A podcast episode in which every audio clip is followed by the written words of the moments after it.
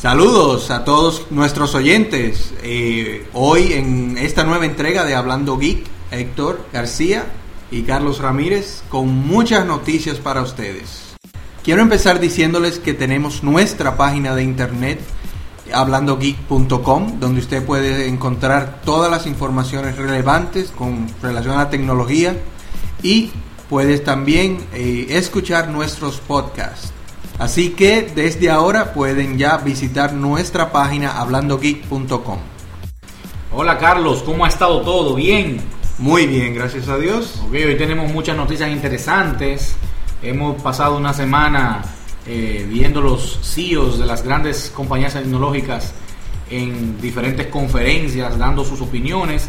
Y nosotros vamos a tenerle aquí eh, unos pequeños resúmenes de lo, de lo que nos parece interesante que ha dicho cada uno. Bien, eh, como fíjate, Bill Gates estuvo el otro día en CNN y habló sobre otras cosas, sobre Apple y Steve Jobs. Estuvo con Larry King específicamente, ¿cierto? Sí. Y entonces ahí Larry King directamente le, le estuvo preguntando a Bill cómo estaban las cosas con Apple con- y, y cuáles fueron sus respuestas. Bueno, sorprendentemente para muchos, él se considera a, a Apple no solamente eh, una compañía donde se hacen competencia, sino que también ellos se ayudan mutuamente. Básicamente más Microsoft hacia Apple porque ellos le hacen programas a Apple, eh, por ejemplo Office y otros programas que eh, Microsoft le ha escrito a Apple y ellos consideran que su relación como competencia, sino también como colaboradores. Ok, él dijo específicamente que incluso ellos son la compañía que más programas ha hecho para Apple. Correcto.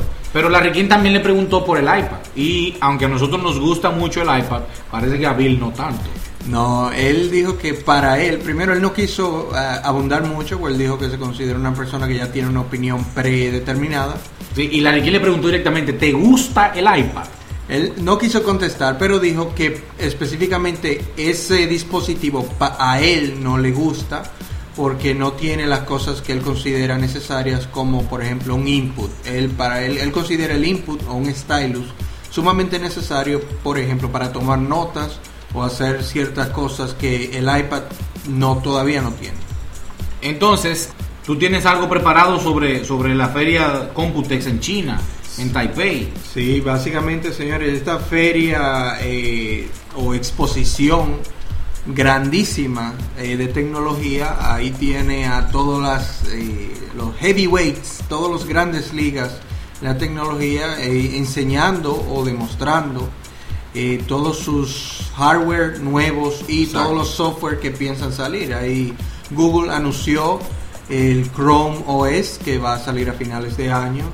Eh, Vamos, vamos a aprovechar, para la gente que no lo sabe, el Chrome OS es un sistema operativo de Google para dispositivos portátiles en el que el hardware ya no va a ser tan esencial en un equipo, sino que tú vas a tener una máquina con poca memoria, con poco procesador, con poco espacio de disco duro, pero conectada a la internet, todo guardado en la nube. La máquina se dice que va a encender en unos dos segundos y desde que enciendes la computadora ya estás en internet. O sea, es como estar en el navegador Google Chrome de internet desde que la máquina enciende. Así mismo, es un sistema operativo basado en la web y eh, Google tiene muchas cosas interesantes con este sistema operativo. Eh, aparte de eso, han anunciado muchísimas tablets para competir con el iPad, desde Windows Embedded 7, que es un nuevo sistema operativo de Windows especialmente para tablets, eh, con Android y con, Con Linux también, basada en Linux, eh, se presentó una tableta de, de- de dos pantallas. De dos pantallas de 14.1 pulgadas. Que cuando tú entonces la abres, tienes dos pantallas touch que puedes utilizar, por ejemplo, una para estar navegando en internet y la otra para, para ir haciendo otra tarea. Que se tiene pensado que sea orientada al- a los estudiantes, o sea, para el área académica. El problema es que se cree que va a costar unos mil dólares. O sea, que meterle mil dólares Para un estudiante, como que la cosa ahí se complica un poco. Sí, han anunciado muchísimos, eh, por ejemplo, Intel y AMD, sus nuevos procesadores, eh, muchísimas laptops, muchísimos eh, gaming systems, o sea, en fin, esta ex- expo ha anunciado interesantísimos productos eh, y software que veremos eh, dentro de este año, a finales de este año y probablemente ya la mayoría para el año que viene. Es bueno hacer notar que no necesariamente todos los productos presentados aquí son productos que o van a ser exitosos o van a salir al mercado. Es posible que hayan equipos que estén presentando, que están todavía proyectos y que le queden uno, un año o año y medio todavía en estar listos para salir a la calle. Claro, recuerden que esto, muchas de estas presentaciones son prototipos. Ok. Por otro lado, tenemos la conferencia de 8. La- eh, una conferencia interesantísima que fue inclusive puesta en nuestra página web hablandogeek.com donde Wall Street Journal reunió a varios eh, CEOs de compañías importantes eh, del medio tecnológico y también del, del medio de comunicación. Por ejemplo, estuvo por ahí Steve Ballmer de Microsoft, estuvo James Cameron, que es director y productor de cine, Estuvo también eh, Jeffrey Katzenberg, que es el CEO de DreamWorks. El primer día abrió Steve Jobs de Apple. Vamos a mencionar, vamos a decir algunas cositas de las que dijo Steve ese día. Estuvo también Ma- Mark Zuckerberg, que es el CEO de Facebook. Entonces, vamos a tenerles aquí un pequeño resumen de las noticias interesantes que se sucedieron en el D8. Bien, fíjate, Steve Jobs habló mucho sobre el iPad, eh, de cómo ve el futuro de las PCs en general, incluidas las Macs y las PC con Windows. Y habló sorprendentemente del robo aquel del prototipo del iPhone y varias eh, cosas en general sobre su visión de lo que es el futuro y de cómo eh, los dispositivos estilo iPads eh, realmente es que va- van a ir desplazando a las PCs a medida que, el contenido y, y las, y las aplicaciones se migren hacia esa nueva plataforma, ese nuevo form factor. Ok, yo quiero agregar dos cosas a tu comentario. Primero, el hecho de que Jobs diga que realmente hubo un escape en el prototipo nos dice que el próximo lunes vamos a tener un iPhone muy parecido al que ya vimos. Eso era algo que no había pasado antes nunca. Y segundo, y es que mientras Jobs iba diciendo que a su parecer ya las PC van a ir saliendo del mercado, su homólogo de Microsoft y Tocayo, Steve Ballmer, dice que no. Dice que las PC todavía hay para rato. Entonces, pero son puntos de vista diferentes porque Steve Ballmer quiere decir que las computadoras PC van a seguir existiendo, pero van a ir cambiando de forma. Que el término PC es muy amplio y abarca muchos dispositivos. Fue lo que, lo que dijo. Correcto, y algo, algo, algo adicional que dijo Steve Ballmer fue que él considera que parte del mercado occidental, que por ejemplo es Estados Unidos, Canadá y algunos países europeos, realmente pueden comprar estas nuevos, estos nuevos dispositivos estilo tabletas y pueden tener un smartphone y pueden tener una PC. Pero él dice que la mayoría de países eh, emergentes, entonces, eh, co- eh, latinoamericanos y otros países de Asia y de África realmente dice que los usuarios son todavía de PC y él ve todavía un gran mercado en esas, en esos países. Sin embargo, yo quiero hacer una última acotación. Y es que Steve Jobs comparó las PC con los camiones. Él decía que antes en los Estados Unidos todo el mundo tenía un troco. Porque el trabajo de casi todo el mundo estaba ligado a las granjas, a la importación, a la, no a la importación, sino al traslado de, productos, a la cosecha. Y que a medida que las ciudades fueron creciendo, la gente fue comprando eh, vehículos más pequeños, yéndose más a carros y ese tipo de cosas. Y hoy tiene un camión el que necesita tener un camión. Steve Ballmer no está de acuerdo con esa apreciación de Steve Jobs, pero yo la comparto creo que en un 100%. Al mismo tiempo que comparto con Steve Jobs esa apreciación, creo que las PC todavía tienen mucho, porque lo que va a suceder es sencillo. Si necesito tener una PC por el tipo de trabajo que hago, pues voy a tener una PC. Son totalmente diferentes, cada uno tiene una visión diferente de, qué es el futuro de, de su compañía y de los dispositivos que cada una de ellas fabrican. Eh, siguiendo con conferencias, eh, se habló, habló también el CEO de Facebook, eh, hablando mucho sobre la seguridad y, y cómo el, Facebook está tratando de mejorar la, seguridad, y no la, no la seguridad, sino la privacidad realmente.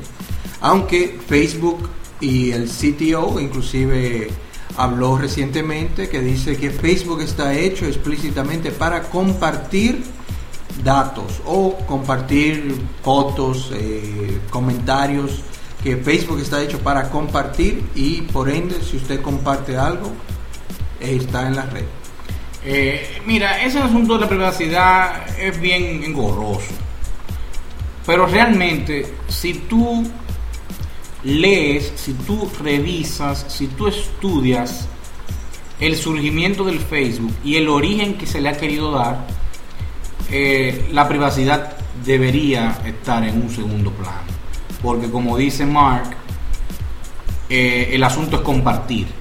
Entonces, si yo quiero compartir una foto mía, se supone que si la comparto la estoy haciendo pública.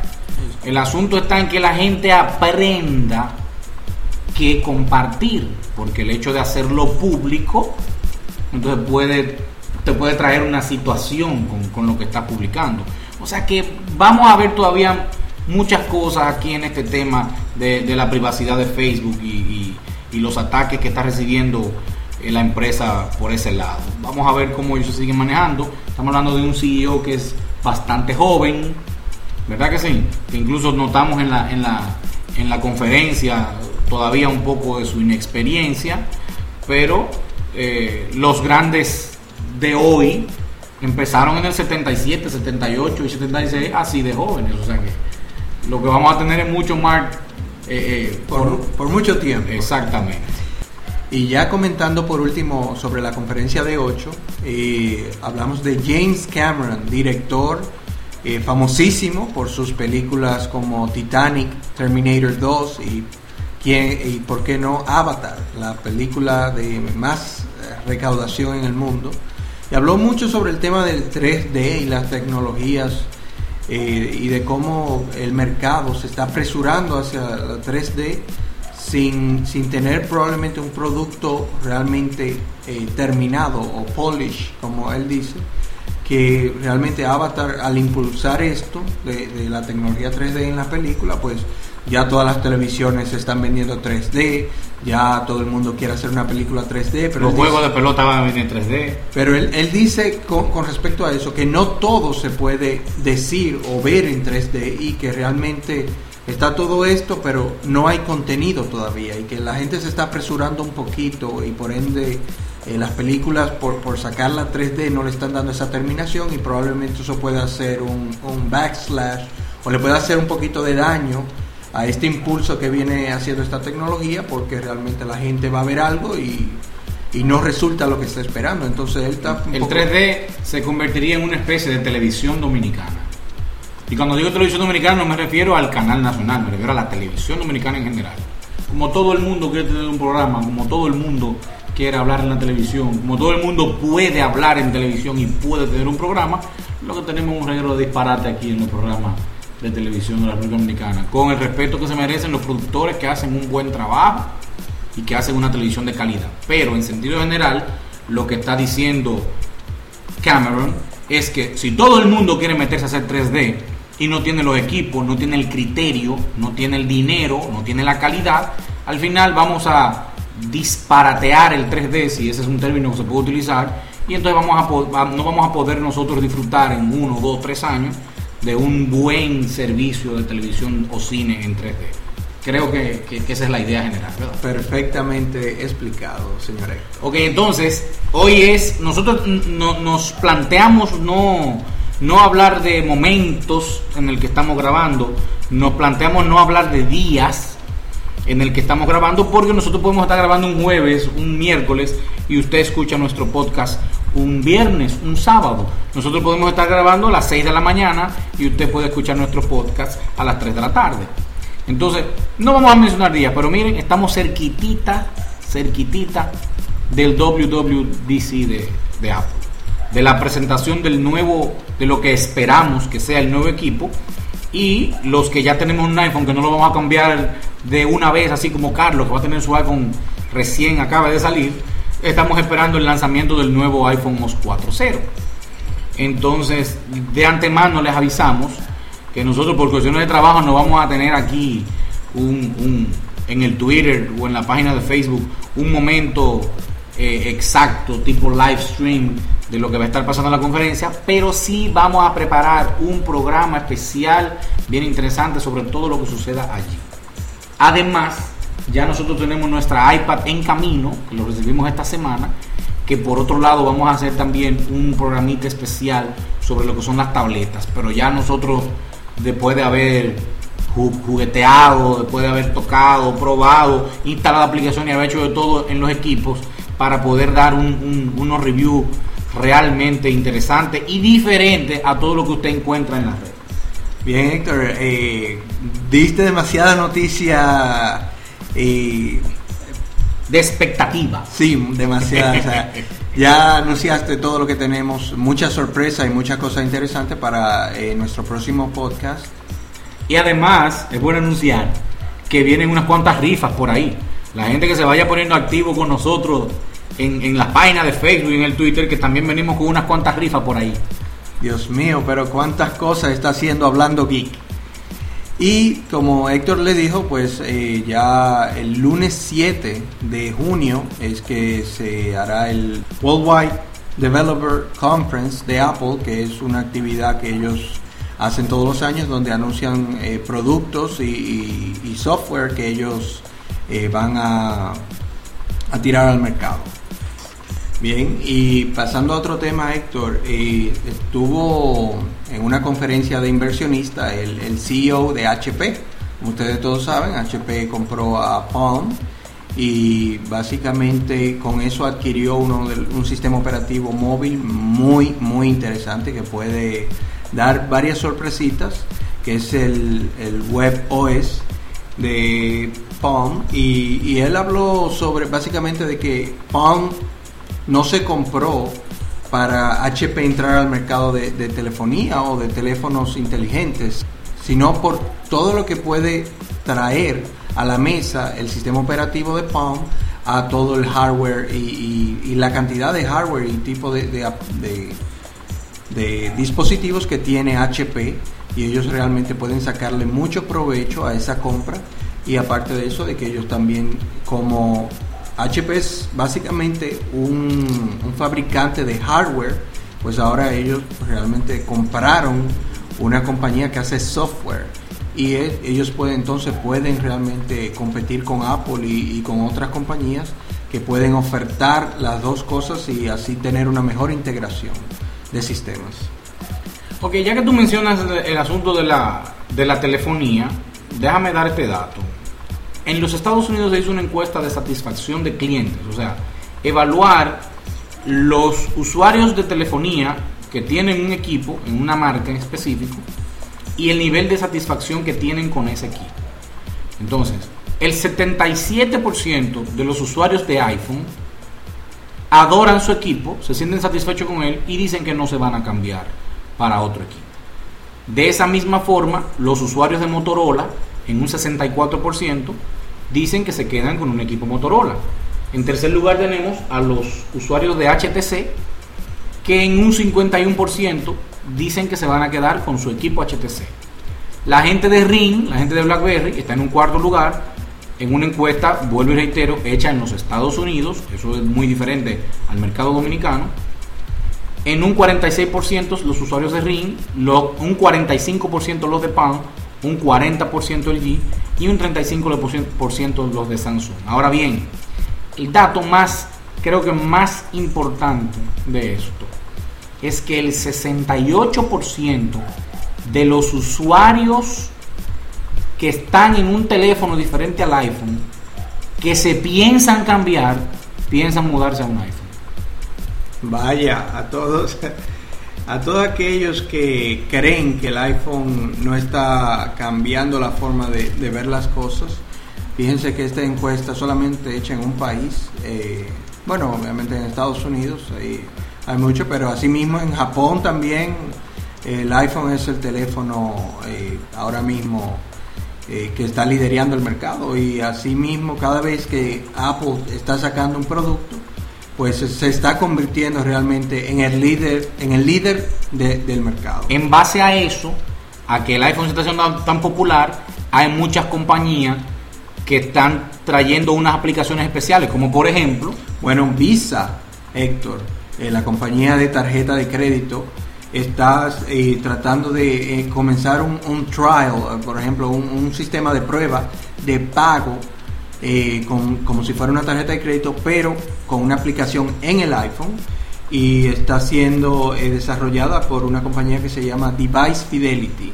Lo que ellos quieren hacer es, agregarle un sistema que es parecido como a una micro SD en muchos eh, teléfonos inteligentes, pero con el iPhone lo va a hacer sin la necesidad de la micro SD, sino eh, utilizando la tecnología Wi-Fi o inalámbrica eh, que haya que tenga el teléfono y con una aplicación que va a tratar de, realizar el, pago inalámbricamente. Así que vamos a ver cómo le va en este proceso de, prueba a Visa y esta aplicación de pago con eh, con el iPhone. Y otra, otra compañía de tarjeta de crédito, Mastercard también, eh, está, sacó una aplicación ya donde usted puede enviar y recibir dinero eh, por esta aplicación del iPhone con su tarjeta Mastercard para usted entonces estilo PayPal por ejemplo que usted puede enviar y recibir dinero pues ya existe una aplicación de, de iPhone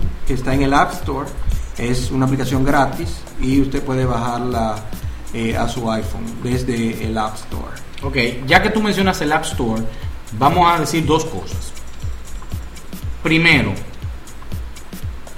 el hermano grande del iPhone, el iPad, está teniendo mucha repercusión en todo el mundo. La gente está buscándole diversos usos al equipo. Comprando y descargando aplicaciones en el App Store eh, a diestra y siniestra, como dicen por ahí.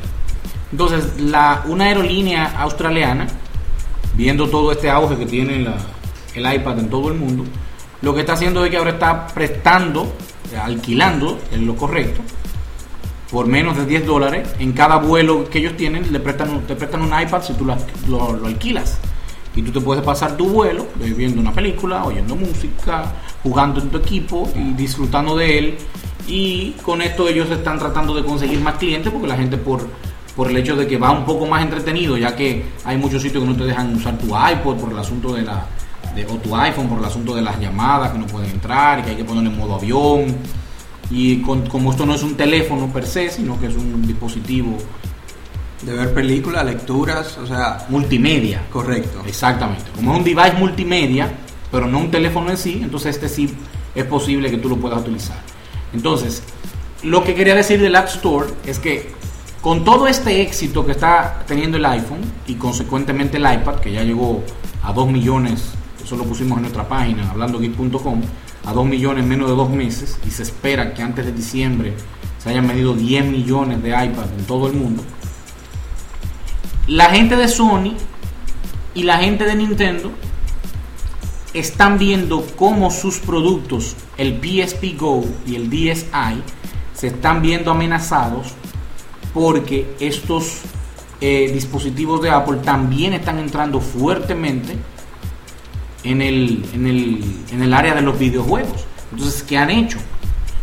Ya PSP Go tiene en la tienda de Sony, en el Sony PlayStation Store, ya tiene juegos gratis. ya tú puedes empezar a bajar aplicaciones gratis en el PSP Go. Y el DSi empezó a bajar los precios. Para que tengan una idea, los que son padres, o los adolescentes que nos escuchan saben que comprar una cinta para PSP, comprar una cinta para 10, anda rondando normalmente unos 30, 40 dólares. Cuando aplicaciones muy similares para un iPad o para un iPhone, tú las puedes conseguir en 3.99 de dólares.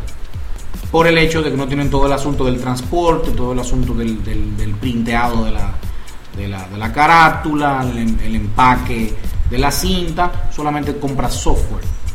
Entonces ya las demás han tenido que irse en la línea de bajar eh, los precios porque eh, Apple está rompiendo, como decimos en Dominicana, con su Apple Store. Le están comiendo todos los dulces a esta gente.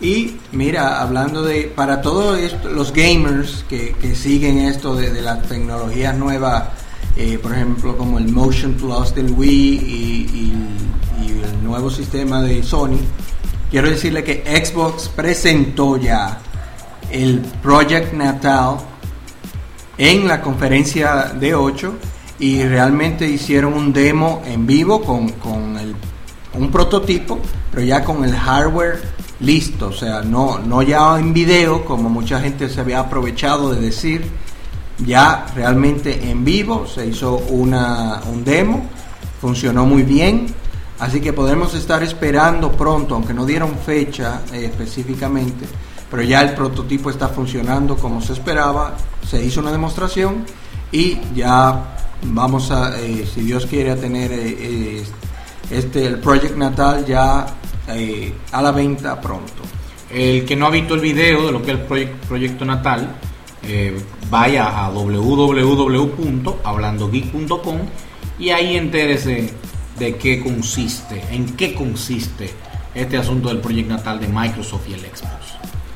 Bien, en otro tema, eh, tú sabes, Héctor, que ahora viene el Mundial Sudáfrica 2010, uno de los eventos más grandes del mundo, eh, no solo en el ámbito deportivo realmente, sino esto une a todos los países, eh, es un, evento mundial, o sea, el fútbol aquí une al globo completo y mucha gente va a querer estar viendo los juegos o, parte de los juegos.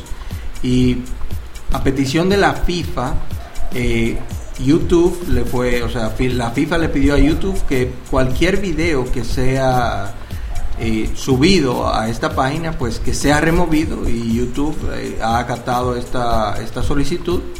Y todos los videos del mundial que sean que aparezcan en la página de YouTube, pues YouTube lo va a remover. Y esto para evitar también no infringir en, la ley de derecho de autor. Ok, entonces, para el final, veamos una noticia local y no para el final por ser menos importante, sino por ser la más importante. Ahora bien, vamos a hacer un, un, un preámbulo de esa noticia que dejamos para el final, mencionando una noticia que ya está publicada en nuestra página sobre otra encuesta también que se hizo en los Estados Unidos sobre la velocidad de internet de la que gozan los usuarios del hogar en nuestro país vecino, USA. En esa encuesta la gente dijo en conclusión que no sabía de cuánto era su velocidad de internet, pero que realmente le gustaba. El 50% de los que respondieron a esta encuesta dicen estar muy satisfechos con la velocidad que tienen en su casa. El 41% restante dijo que es estar algo satisfecho. Y el 71% dice que la velocidad que tienen son tan rápidas, las conexiones que tienen son tan rápidas como su proveedor les prometió. Eso es un tanto diferente, para ser sutil, ¿verdad que sí? Un tanto diferente a lo que pasa aquí en la República Dominicana. Eh, tú contratas un servicio de 768, de 512, de 384 y muy rara vez recibimos la velocidad que tenemos contratada. Se publicó en Diario Libre hace unas semanas el resultado de, una encuesta que hizo, o de un informe que, emitió la compañía que se llama, ¿cómo que se llama, Carlos? Eh, Indotel. No, no, no el Indotel. La, la que hizo el estudio. Adontel. Es la compañía. Eh, Asociación. NetIndex. La compañía NetIndex. En la cual ellos publicaron 152 países. Y nosotros quedamos en el lugar 136 del más rápido al más lento. El presidente de Adontel, Johnny Castillo, dice, y estamos de acuerdo con él, que se justifica que salgamos tan abajo porque el problema es que la gente aquí, en Dominicana, contrata servicios de baja velocidad porque no puede pagar más. E igual él, él dice que él entiende que los costes aquí para las telefónicas sean altos y por eso los precios a los clientes son altos. Perfecto. Ahora bien. Tú sabes, y perdóname que, que te que te interrumpa, Héctor. Y algo que yo quiero aclarar para todos nuestros oyentes es lo que, por ejemplo, para Estados Unidos, lo que es la definición de banda ancha. Aquí, aquí se venden velocidades de 256, 384, 512, que eso para Estados Unidos o, para inclusive países europeos, eso no, no es considerado banda ancha, eso es eh, una conexión a internet pero lenta. Y realmente ese es lo que aquí se vende como eh, una velocidad de banda ancha y yo creo que ahí también es parte del problema que tenemos aquí de internet en República Dominicana. E, entonces, siguiendo, vamos a llegar al, punto del proyecto de tasa cero. El Indotel y José Rafael Vargas, que es el presidente de Indotel, están abogando, junto con la petición del, diputado Pelegrín Castillo y muchísimas otras personas que están trabajando con, este proyecto, la eliminación del 28% de los impuestos que nosotros pagamos por el servicio de Internet, pero se le está pidiendo a las telefónicas que también hagan su aporte y que reduzcan las tarifas. Esto tratando de llegar a que la reducción pueda ser hasta de un 40%. Eh, le queremos decir a Joneidi Castillo que si las telefónicas pueden hacer este aporte, entre comillas, que está solicitando el Indotel, en la persona de, su presidente, creo que podemos subir unos cuantos, unas cuantas posiciones en estos estudios que se publican, porque es cierto, es posible que yo, si voy a pagar un 40% menos de internet, no decida cambiar a una velocidad mayor porque me va a convenir pagar menos porque va a ayudar a la economía de mi hogar. Pero otros lo que van a hacer es que, oye, si yo por lo que estoy pagando puedo tener más velocidad, pues mejor voy a tener más velocidad, porque yo lo quiero tener un internet bien rápido. Entonces, hay un mercado, hay un grupo de personas, hay una parte de ese mercado que va a cambiar a un plan más alto de velocidad y eso va a ayudar a que haya más satisfacción de los clientes de la telefónica. Él, menciona en, una entrevista que se le hizo que nosotros podemos recibir servicios de hasta 10 eh, megabytes por segundo. Pero ¿cuánto cuesta esa conexión? O ¿Cómo yo pago casi 9 mil pesos por una conexión de internet? Por Dios. Pues nada, queríamos terminar con esta noticia diciendo otra vez, como hemos dicho anteriormente, que apoyamos el proyecto de tasa cero que estamos, eh, entendemos que las telefónicas tengan altos costes eh, y que tal vez no puedan hacer un aporte tan alto como un 12% para llegar a un 40%. Pero oye, una tarifa reducida de un 5, un 6 para sumarse al 28 del, del, cero de impuestos no cae mal y así todos podemos disfrutar de mejores velocidades eh, porque puedo pagar un poquito, una velocidad un poco más con lo que voy a tener. Eh, otros vamos a disfrutar posiblemente de poder tener internet en la casa por un, por un coste más bajo, porque es posible que estemos haciendo un, alto esfuerzo para tener internet. Y así como, podemos llegar posiblemente a lo que se quiere, de que haya una mayor accesibilidad y que más personas tengan la, la posibilidad de conectarse y de entonces poder escuchar hablando Geek, ¿verdad que sí? Correcto. Y quiero, para finalizar, recordarles que visiten nuestra página en hablandogeek.com. Hoy, hoy, Carlos, no vamos a mencionar nuestras cuentas de Twitter. Hoy lo que queremos es que todo el mundo vaya a hablandogeek.com. Y si van a hablandogeek.com, nos van a poder seguir en Facebook, nos van a poder seguir en Twitter, van a poder suscribirse a, a nuestro feed y leer nuestras noticias que publicamos todos los días. Entonces la tarea de esta semana es hablandogeek.com. Así mismo. Así que nada, los ve, los veré a todos leyendo nuestras noticias, dejando sus comentarios y escuchando este podcast. Que la pasen bien y en la próxima entrega nos vemos con todo lo nuevo de la conferencia que Apple nos presente. Bien, adiós. Bye bye.